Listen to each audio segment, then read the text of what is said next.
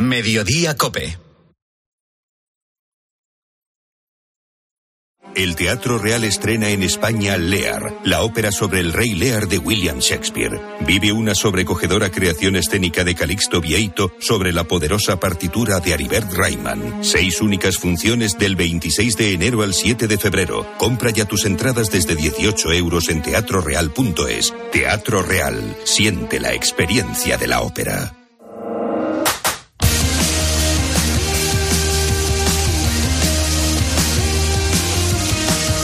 José Luis Corrochano.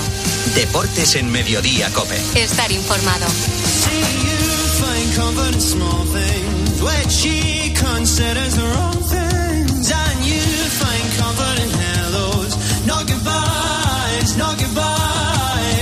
A partir de las tres y media para los muy cafeteros seguimos en el 106.3. Ahora el gran Pedro Martín, reto Pedrito. Hola Pedro, ¿qué tal? Buenas tardes. Buenas tardes, Corrochano de lunes. ¿Qué pasa por tu cabeza este lunes? Pues mira, siguiendo un poco la actualidad política, que está esta semana el tema de la amnistía, pan, pues eh, vamos a buscar un deportista. ¿Amnistiado? eh, bueno, sí, amnistiado o que tuvo una pena y se la rebajaron y le vino muy bien para su carrera, ¿sabes? O sea, le metieron un castañazo bueno y dice, bueno, van- vamos a amortarnos un O sea, le a- redujeron la pena. Un deportista al, al que le redujeron la pena, ¿no? La pena, sí, sí. o sea, y de- vamos a enrollarnos un poco porque a lo mejor le hemos metido un estacazo muy gordo y vamos a dejar. Tengo uno en la cabeza, pero que a lo mejor lo digo el chafo todo. Pero bueno, a ver, di la pista, venga. No sé, no sé. Bueno, pues podría ser. Bueno, es un deportista que eh, recibió esa sanción cuando tenía 23 años. Tenía 23 años. Ah, yo creo que no, entonces. ¿eh? No has dicho si es futbolista, has dicho deportista. Deportista, O sea, deportista. cuidado que pueden. Te pregunto, ¿es futbolista? Ah, eso no te lo voy a decir te- durante eso- la eso no semana. te lo puedo decir. Eso te lo voy a decir durante la semana, pero la mayoría de los castigos, eh, afortunadamente para los jugadores de fútbol, que son bastante privilegiados para estas cosas, no son futbolistas. Vale, vale, perfecto. Es un deportista que tenía 23 años 23 cuando, años cuando recibió la sanción. cuando recibió el se la castigo y luego se la rebajaron un poco. Vale, me parece correcto lo que estás buscando. Eres una mente privilegiada. Es un orgullo y un honor para este programa que estés presente. Para Muchas subir el nivel, ¿eh? Muchas gracias. Un abrazo, Pedro. Hasta luego. Venga, hasta mañana. Bueno, producto del tiempo de juego, como no, la conversación, la opinión sobre el anuncio de Xavi Hernández. Rico, ¿crees que ha hecho bien Xavi? Yo creo que no. Lo que me- a mí me cuesta trabajo entender que eh, siendo parte del problema o considerándote parte del problema, eh, intentes ser la solución sin marcharte. La verdad no. Yo creo que cuando te vas, te vas. Yo creo que ha hecho muy bien Xavi para él, para Xavi, para el Barça es horrible. Es decir, se nos ha vendido que esta era la mejor decisión pensando en el club y eso es mentira. Eh, el club ahora entra en un desierto eh, y en un limbo eh, durante cinco meses en los que eh, hay un vacío de poder. El entrenador que está ya no está porque se ha ido, pero no se ha ido del todo, entonces el entrenador que va a venir todavía no puede venir. Y esta situación para mí es lo peor para un club. O sea, sería mucho mejor, más doloroso, más traumático, pero mejor eh, una ruptura total ahora. Yo creo que la acierta porque yo es que además sé que lo estaba pasando muy mal, que estaba sufriendo él, la familia, todo el entorno de, de Xavi. Xavi tiene la sensación de que Laporta era sincero con él y, y sí que confiaba en Laporta la continuidad de Xavi, no así la, la junta directiva que todavía esta noche sigue, sigue diciendo que ellos también confiaban en Xavi y es mentira. Bueno, se va Xavi, para mí se marcha el escudo de Laporta. A mí me parece que Xavi, y le entiendo, se ha liberado, pero para mí, eh, siendo Xavi un problema, porque yo creo que mucha gente en el Barça pensó, hemos encontrado un nuevo Guardiola, y no, no es, no es un nuevo Guardiola. De hecho, su sello va a ser más eh, Mister Excusas que otra cosa, lo que queda. Salvo que haga el milagro de ganar la Champions. Hablaríamos de otra cosa. Si no, es una liga ganada con muchos unos ceros, eh, fracasos en Europa y excusas, excusas algunas inolvidables. Más de Xavi Hernández. La pregunta que hacemos en arroba deportes copiasenjo. Preguntamos después del anuncio de Xavi qué era mejor, que siguiera o que se fuese ya. Y estamos cerquita de mil votos y de momento el 60% dice que lo mejor hubiese sido que se fuese. Muy bien, de esto vamos a hablar, por supuesto, de Xavi Hernández y de cómo está la liga en el 106.3. Hasta que recuperan tu vivienda. ¿Cómo? Que la agencia negociadora del alquiler te paga la renta, pague o no pague el inquilino, hasta que te recuperan la vivienda, sin carencias ni franquicias. ¿Y si quiero hacer obras o reformas en la casa? No te preocupes, si no lo tienes, te adelantan el dinero sin intereses. Agencia negociadora del alquiler, te pagan hasta que recuperan tu vivienda. 920 20 11. 920 20 11.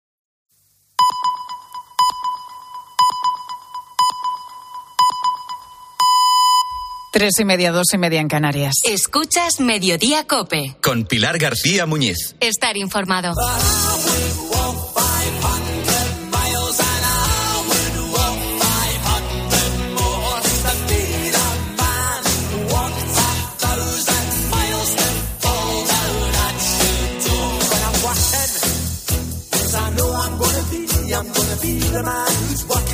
4.800 pesetas, 28 euros con 85 céntimos al cambio. Eso le costó a Enrique Moreno su primer viaje. Era el año 1972 y en España se estrenaba el Interrail.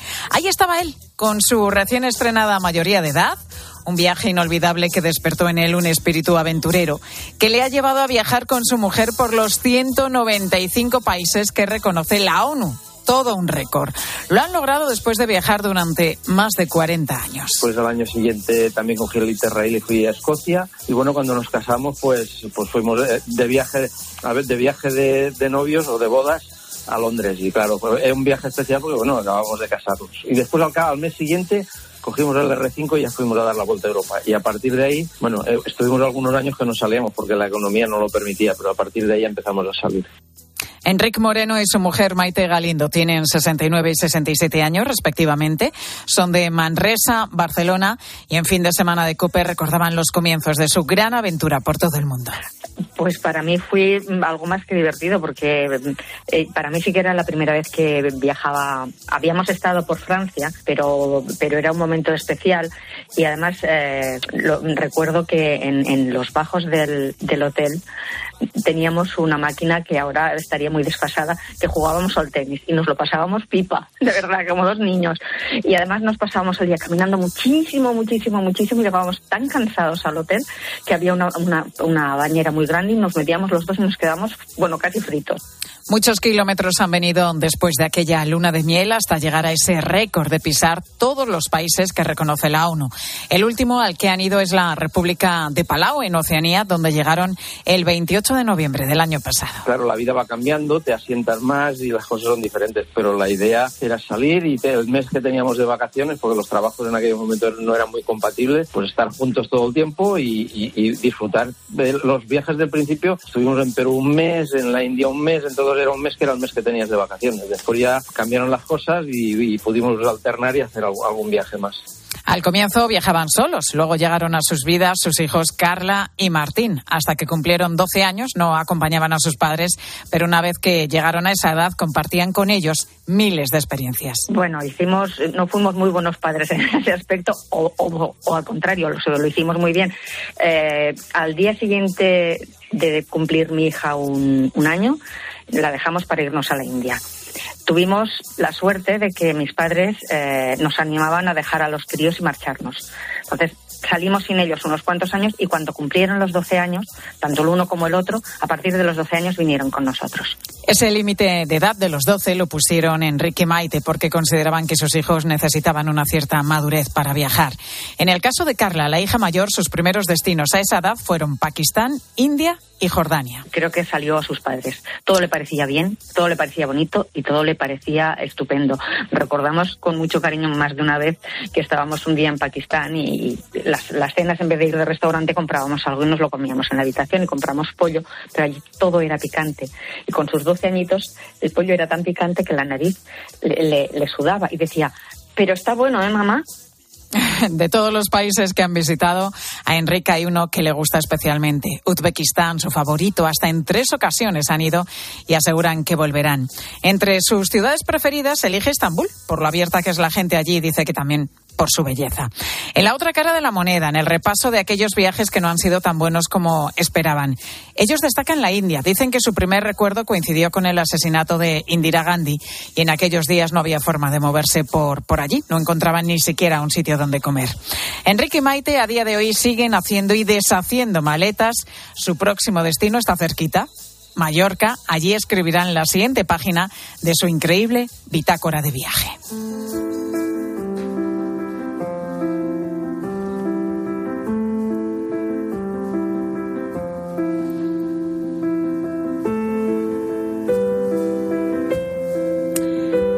3 y 35 minutos de la tarde, una hora menos en Canarias. Ya sabes que vamos a seguir en Mediodía Cope, como siempre, hasta eso más o menos de las 4 menos 5, que es cuando llegan los compañeros de la tarde de Cope.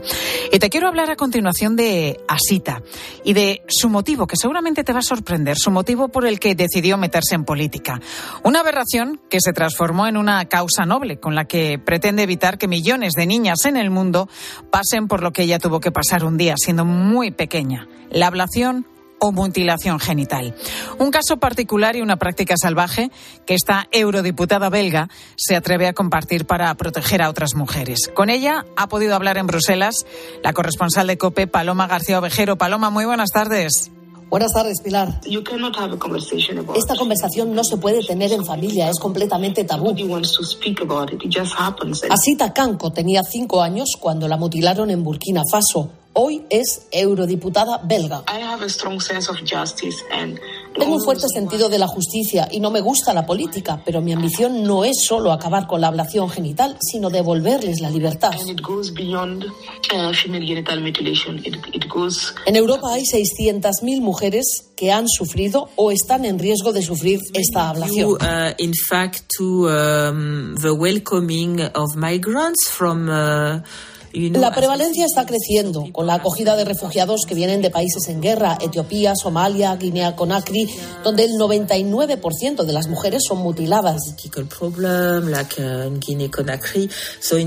Fabien dirige GAMS, la ONG que intenta proteger y prevenir a las hijas.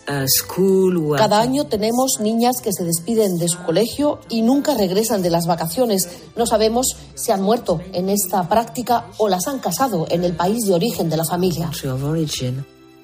Pues son nada menos que tres millones de mujeres y niñas las afectadas por la ablación cada año en el mundo.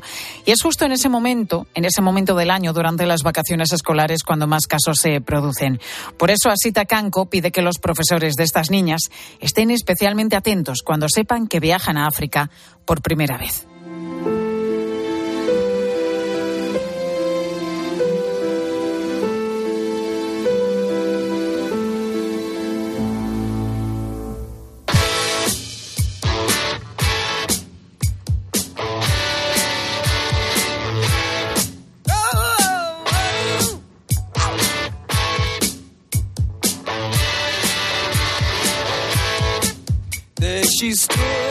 21 años, trabaja en una pizzería y desde el pasado mes de junio está de baja por un accidente.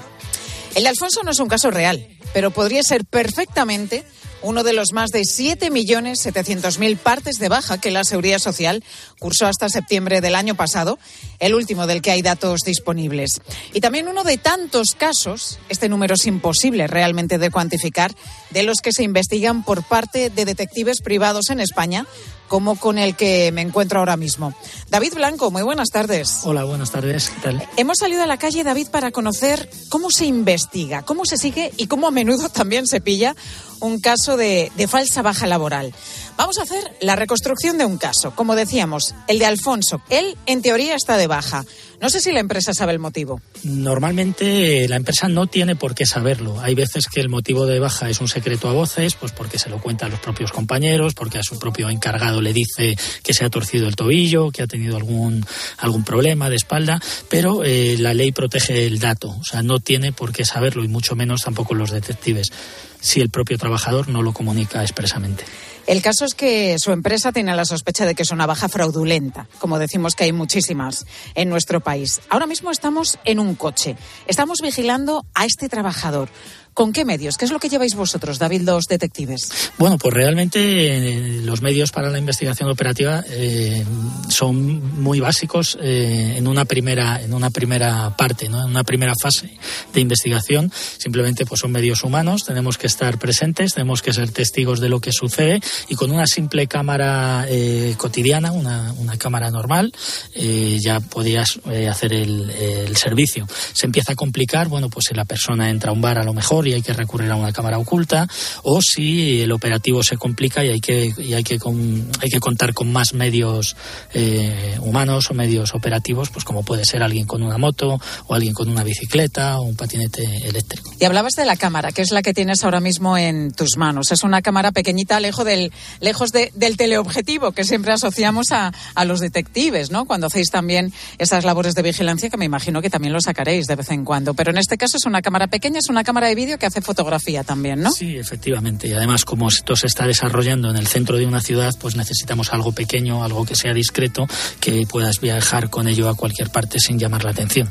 ¿Cuánto tiempo, David, podéis estar eh, en el interior de un coche esperando, vigilando a vuestros objetivos? Bueno, las jornadas son pueden ser eh, cinco horas o pueden ser 14, 18. Eso uno sabe cuándo empieza, pero no cuándo termina pueden ser realmente largas, tediosas, eh, se pueden producir pues al sol, eh, con frío, con calor, eso es. Y también me imagino que muchas jornadas infructuosas, ¿no? Que habéis estado esperando en el interior de un coche, aguardando, haciendo ese trabajo de vigilancia y al final no habéis dado con el objetivo. Todo eso pasa muchísimas veces. De hecho, oye, no todas las bajas son fraudulentas y hay veces que efectivamente te encuentras al trabajador eh, en reposo y eso quiere decir que, que el detective no va a ver nada durante todo el día.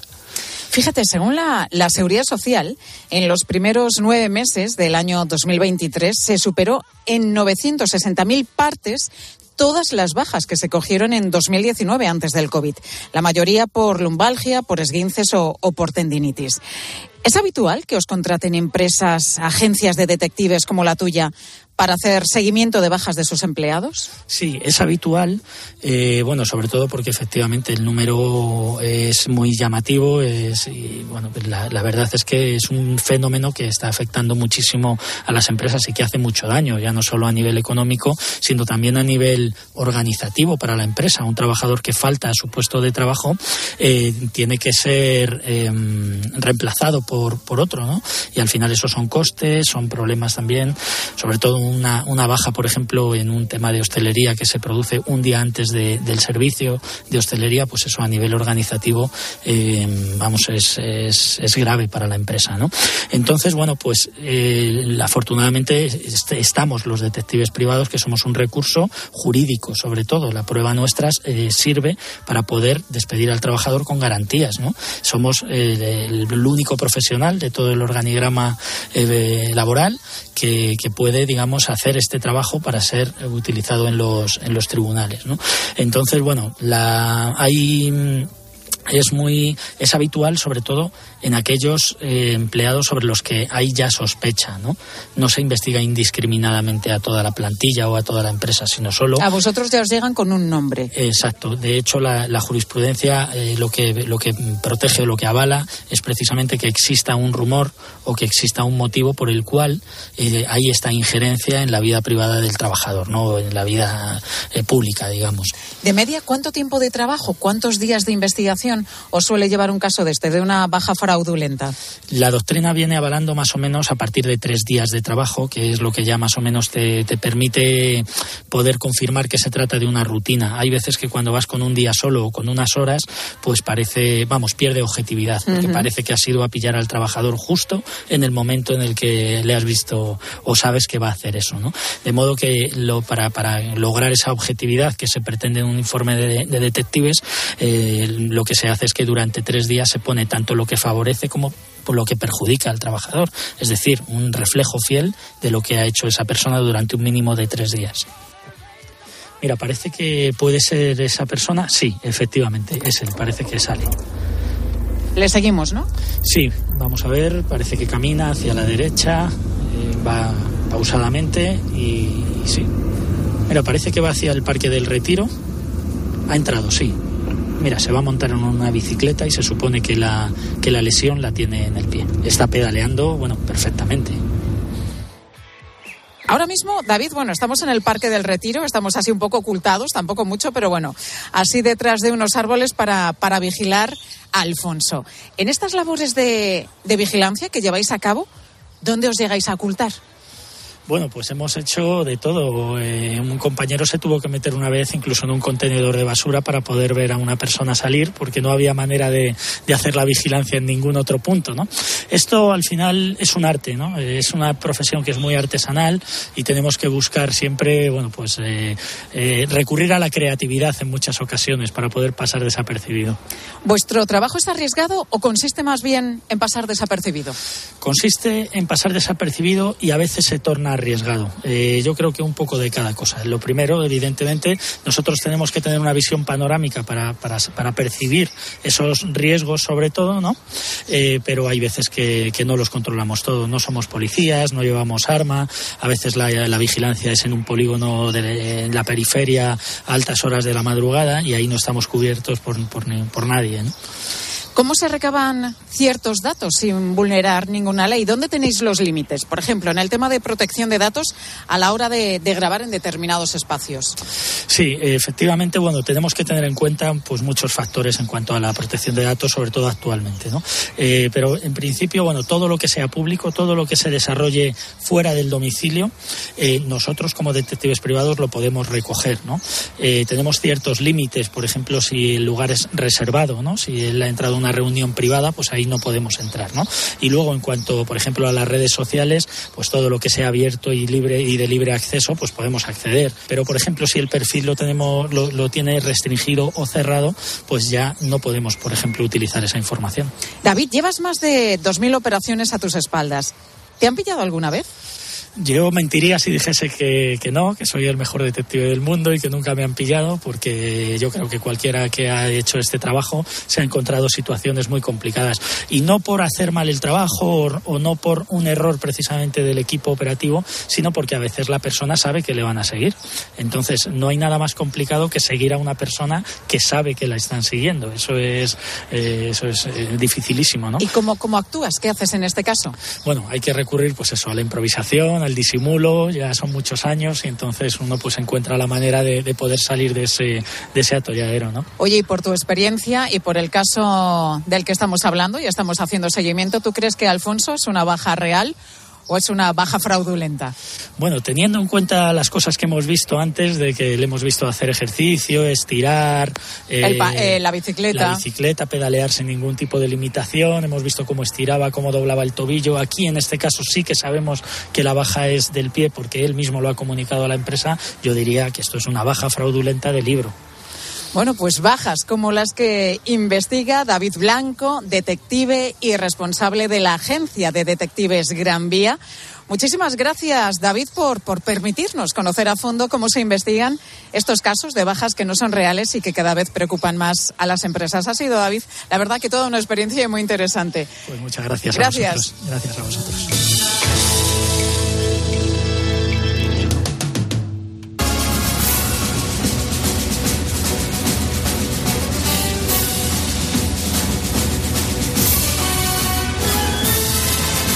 Seguimos en mediodía porque en Italia hay quien está metiendo en la lista de superhéroes tipo Spider-Man, Superman o Batman a Fleximan, pero la realidad es bien distinta a la ficción, te explico.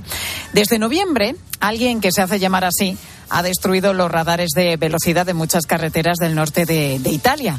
Lo hace y deja luego un cartel con un mensaje en el que se queja del afán recaudatorio de esos controles y luego lo firma con el seudónimo de Fleximan. Todo un misterio que están intentando resolver los carabinieri. Eva Fernández, corresponsal de Copa en Italia. Eva, muy buenas tardes. Muy buenas tardes, Pilar. ¿Se sabe, Eva, quién está detrás de Fleximan? Bueno, pues eh, en estos momentos cada vez están más seguros, Pilar, que son varios, aunque ya tienen un sospechoso. La policía de Piamonte ha detenido a un hombre de 50 años, pillado infraganti por las cámaras, pero la mayoría de los ataques se han registrado en otra zona del país y, de hecho, el último acto vandálico que se ha producido este fin de semana en Bérgamo, pues no correspondía a este sospechoso. Por lo tanto, más que seguro que ya son varios. ¿no? Además, Fíjate, Pilar, que el último ataque ha sido especialmente peligroso para la seguridad vial porque hasta el momento eh, Fleximan solo había destrozado radares móviles, pero ahora ha despedazado una cámara que vigilaba un stop sobre un semáforo en una zona muy peligrosa. Esto podría tener consecuencias graves para quienes no respeten ese esto. Por lo tanto, está pasándose ya un poquito de la raya. Es, eh, bueno, pues eh, un acto que ya se sabe que realizan varias personas, actos vandálicos que además se han grabado en, eh, en vídeo, hay grabaciones, y que los están haciendo para, para protestar por eso, ¿no? Por el afán recaudatorio que dice que tienen todos estos radares. Sí, eh, eso es lo que eh, mm, la mayoría de los partidarios de Fleximan dicen, pero él todavía no se ha definido, ¿no? Lo que, lo que está en estos momentos en fase de, de mm, recabar mucha popularidad. De hecho, estas acciones han servido de reclamo para esos minutos de gloria de otros espontáneos, han recibido el apoyo de artistas eh, callejeros, pero, mm, pero, pero Pilar, el problema es que no todo está siendo aplausos en estos momentos, ¿no? Porque, porque imagínate lo que piensan las asociaciones de víctimas de accidentes de tráfico, ¿no? Claro, o sea, claro. la idea de que estas acciones se puedan hacer por diversión, por salir en las redes sociales, por mm, recibir aplausos, pues es brutal para personas que han tenido un muerto en su familia. Lo de Fleximan es por el nombre, ¿no? De la radial que utiliza cuando ataca todos estos radares. Sí, sí, sí, es el nombre de la radial más famosa italiana. Luego, además, deja siempre un cartel reivindicativo eh, firmado con su autoría. A veces avisa de futuras acciones. Es cierto que, que, mm, que, bueno, como, como decías, sí, sí que le apoyan aquellos que eh, consideran que los radares en Italia no están para dar mayor seguridad a los conductores, sino para que el Estado recaude, ¿no? Por eso, por eso le llaman ya el, el, el justiciero de los radares, ¿no? Y- y, bueno, pues eh, realmente habrá que ver porque se está, mm, mm, se puede, aquellos que le oculten, aquellos que tengan información y, y no comenten no, o no adviertan sobre su paradero, Pilar, la verdad es que las informaciones que están saliendo hoy es que se enfrentan a, a graves multas y, y el asunto está alcanzando un matiz peligroso. Pues este es el fenómeno Fleximan que está pasando en Italia. Ya hay una persona, como decimos, detenida, pero seguramente en estos actos vandálicos actuarán, eh, actúan muchísimas más. Por cierto, que se ha convertido en todo un fenómeno de marketing porque se han hecho camisetas, sudaderas y gaches de todo tipo con, con, con este, eh, con este fenómeno, con el fenómeno Fleximan. Eva, corresponsal de Copa en Italia, Eva Fernández, muchísimas gracias. Un abrazo fuerte, Pilar, un abrazo a todos.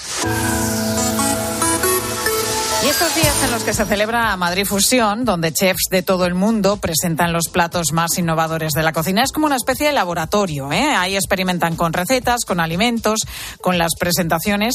Es una cita donde la creatividad, el talento y el conocimiento, que aquí hay mucho estudio, mucho curro y mucho conocimiento, pues son los ingredientes principales. Y como se celebra Madrid Fusión, oye, pues os hemos preguntado a vosotros, los oyentes de mediodía, ¿a ti te gusta experimentar en la cocina? ¿Te gusta innovar y probar cosas o no mueves ni una sola coma de las recetas clásicas?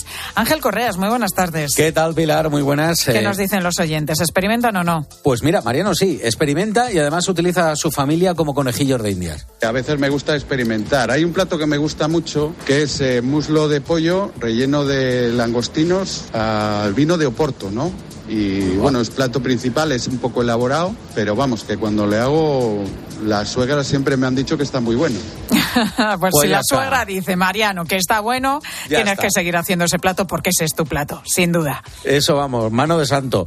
María Pilar nunca sigue las recetas, nos cuenta, intenta innovar con lo que encuentra en su nevera. Y hoy, por ejemplo, estoy haciendo un cocido que es un tanto peculiar, porque claro, sí tiene los Ojo. garbanzos, pero no tiene, mm, no tiene apenas carne, no tiene nada más que un poquito de jamón y mucha verdura, eso sí. Pero yo lo que como, también es verdad que como cocino generalmente para mí sola, pues no tengo problemas. A mí me está rico. Alguna vez digo, caray, pues hoy Pilar no te ha salido bien, pero por lo general digo, ah, pues mira, está más rico de lo que esperaba. Oye, Pilar, pero si tú abres la nevera y con lo que tienes cocinas y te sale rico, eso es que cocinas bien. Porque a mí me pasa eso, que abro la nevera y aunque la tenga llena, digo, ¿y qué hago? Sí. ¿Y claro. qué hago? Esa es porque una gran porque no duda. tengo ni idea de cocinar. Bueno, pues a lo mejor tienes mucho donde elegir, pero bueno, ahí tienes la imaginación, Pilar, que siempre puedes apañarte con algo. Sebastián de cocina, bueno, pues él dice Como que yo. nada de nada. Pero su mujer, tiene el título de chef de cocina. Has tenido suerte, Sebastián, y su hija elabora platos de alta cocina en casa. Ella es muy vanguardista en la cocina y mi hija igual. No te exagero, pero igual hay en casa 40 o 50 libros de cocina. Mi hija es muy de cocina futuro, que se llama ahora. No, no tengo ni idea de qué va eso, pero ella dice que es de cocina futuro. Oye, qué bueno, qué bueno. En casa de Sebastián, con su mujer y con su hija, tienen que comer estupendamente, ¿eh? Cocina futuro, Además, madre mía. Cocina de vanguardia, ni más ni menos. Inma dice que siempre innova en la cocina y que tiene además un plato estrella. Es un carpacho de piña con jamón ibérico y un poquito de aceite de oliva. Eso la verdad que es una mezcla increíble, el dulce, el salado y la gente le sorprende. Yo cuando lo hago mm, quedan alucinados. Qué bueno, carpacho de piña con jamón y Eh, aceite. eso está muy bien. Sí, sí, sí, sí, sí. Desde luego Inma sí que innova. Y vamos a escuchar también a José Luis. Uno de, mi- de mis trabajos fue de pinche de cocina, luego ayudante, y los platos que suelo hacer así un poco raros, pues eh, bueno, raros, eh, de Arguiñano. Ayer mismamente hice unos, unas alitas de pollo con fideos rojos y me salieron exquisitas. Bueno, pues José Luis, que también es cocinillas. Qué mal ahora para hablar de esto, Pilar. Sí, es que lo pasamos fatal, sí, es verdad. Sí, es que no hemos comido todavía. Pilar Cisneros, compañera, tú sí has comido, He afortunadamente. comido, he comido, sí, por suerte. ¿Qué nos vais a contar? Pues mira, en España hay 18.000 niños eh, que están en centros de acogida cuando en realidad deberían vivir con una familia. Pero el caso es que muchas personas se lo plantean y ni siquiera saben los tipos de acogida que hay. Enseguida contamos qué es esto de la acogida permanente, temporal, de urgencia y cómo se puede hacer. Hay muchísimas modalidades y es un tema muy interesante. En la tarde, COPE enseguida con Pilar Cisneros y Fernando de Aro. Pilar García Muñiz. Mediodía Cope. Estar informado. El deporte se vive en el partidazo de Cope con Juanma Castaño. Manolo Lama. Hola Manolo, muy buenas. Muy buena, Juanma Castaño. ¿Has visto, revisto todo lo que ha sucedido en el Bernabéu? Todo, lo he visto, lo he revisto, todo lo que dicen nuestros árbitros. Los claro. audios, ¿has oído los audios? También he oído los audios. Yo lo que creo es que esto es un guirigay, que unas veces interviene más el árbitro de bar que el árbitro de campo, que otras veces el árbitro de campo le dice, para, para, no me digas, ponme la imagen y cállate, que ya decidiré yo sobre la imagen, y que seguimos en lo mismo. De lunes a viernes, desde las once y media de la noche. La mejor información deportiva y el mejor análisis lo encuentras en el partidazo de Cope con Juanma Castaño, el número uno del deporte. La palabra ladrón puede significar dos cosas. Clavija donde poder conectar tu coche eléctrico o persona que roba el cable de tu coche eléctrico. Ahora el seguro de coche eléctrico e híbrido enchufable de línea directa también significa dos cosas. Que además de ahorrarte una pasta, también te cubre el cable de recarga en caso de robo. Cámbiate y te bajamos el precio de tu seguro de coche sí o sí. Ven directo a lineadirecta.com o llama al 917-700-700. El valor de ser directo. Consulta condiciones. Si una parte de ti quiere estrenar casa ya, pero la otra necesita entender bien la hipoteca, Con la que está cayendo, ¿qué hago? ¿Fija, variable o mixta? hipoteca con todo Banco Sabadell, con la agilidad de un banco online y los especialistas de un banco experto. Calcula tu cuota en bancosabadell.com barra hipotecas. Hay dos tipos de motoristas. Los moteros que aparcan en la puerta y los mutueros, que hacen lo mismo, pero por menos dinero. Vente a la mutua con tu seguro de moto y te bajamos su precio, sea cual sea. Llama al 91 555 5555. Hay dos tipos de motoristas, los que son mutueros y los que lo van a ser. Condiciones en mutua.es. Soy Manel de Carglass. Con las heladas, el agua que se acumula en el interior de un impacto puede congelarse y agrietar tu parabrisas. Por eso, no te la juegues. Si tienes un impacto, mejor pide tu cita llamando directamente a Carglass o en nuestra web. Carglass cambia, Carglass repara.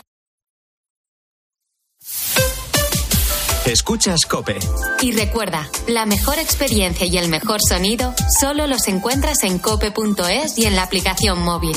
Descárgatela. El Pacto Verde Europeo insiste, el transporte debe reducir de manera drástica sus niveles de contaminación. En Iberdrola somos líderes en la transición a la movilidad eléctrica, con más de 45.000 puntos de recarga instalados en nuestro país. Únete a las energías limpias de la mano de un líder mundial. Iberdrola, por ti, por el planeta. Empresa colaboradora con el programa Universo Mujer. En la página 3 del libro del bien vivir se dice que cuando viajas, no importa si recorres 30, 500 o 10.000 kilómetros, tampoco el destino. Lo que importa, quizá lo único, es con quién lo hagas. Con el cupón diario de la 11 puedes ganar hasta 500.000 euros de lunes a jueves y practicar el bien vivir. Cupón diario de la 11. te toca bien vivir. A todos los que jugáis a la 11, bien jugado. Juega responsablemente y solo si eres mayor de edad. Oye, ¿tú también tienes algo que contar? Muy buenos días. Buenos días, ¿cómo es su historia? A las 10 de la mañana, en la hora de los fósforos, nos encanta pasarlo bien contigo. Yo cuando me saqué el carnet de conducir, resulta que el repartidor se puso enfermo y me dijeron, pues tienes que ir a repartir tú. Digo, pues fenómeno, pues tira para Málaga. Claro, yo pensaba que Málaga era pues como mi pueblecillo. Empezó a dar puerta, a dar puerta, a dar puerta por Málaga y cada vez yo me ponía más nervioso. Y yo que no llego y que no llego. Había un andamio con albañila. Yo no me di cuenta, yo noté un zarandeo en el camión, digo, pucha, que Colama ha pegado en el camión, que me ha movido hasta el camión. yo oía nada más que pegar voces, sin vergüenza Y es que resulta que le había pegado un viaje al andamio que lo había desmontado. De lunes a viernes desde las 6 de la mañana, Herrera en Cope. ¿Nos cuentas tu historia?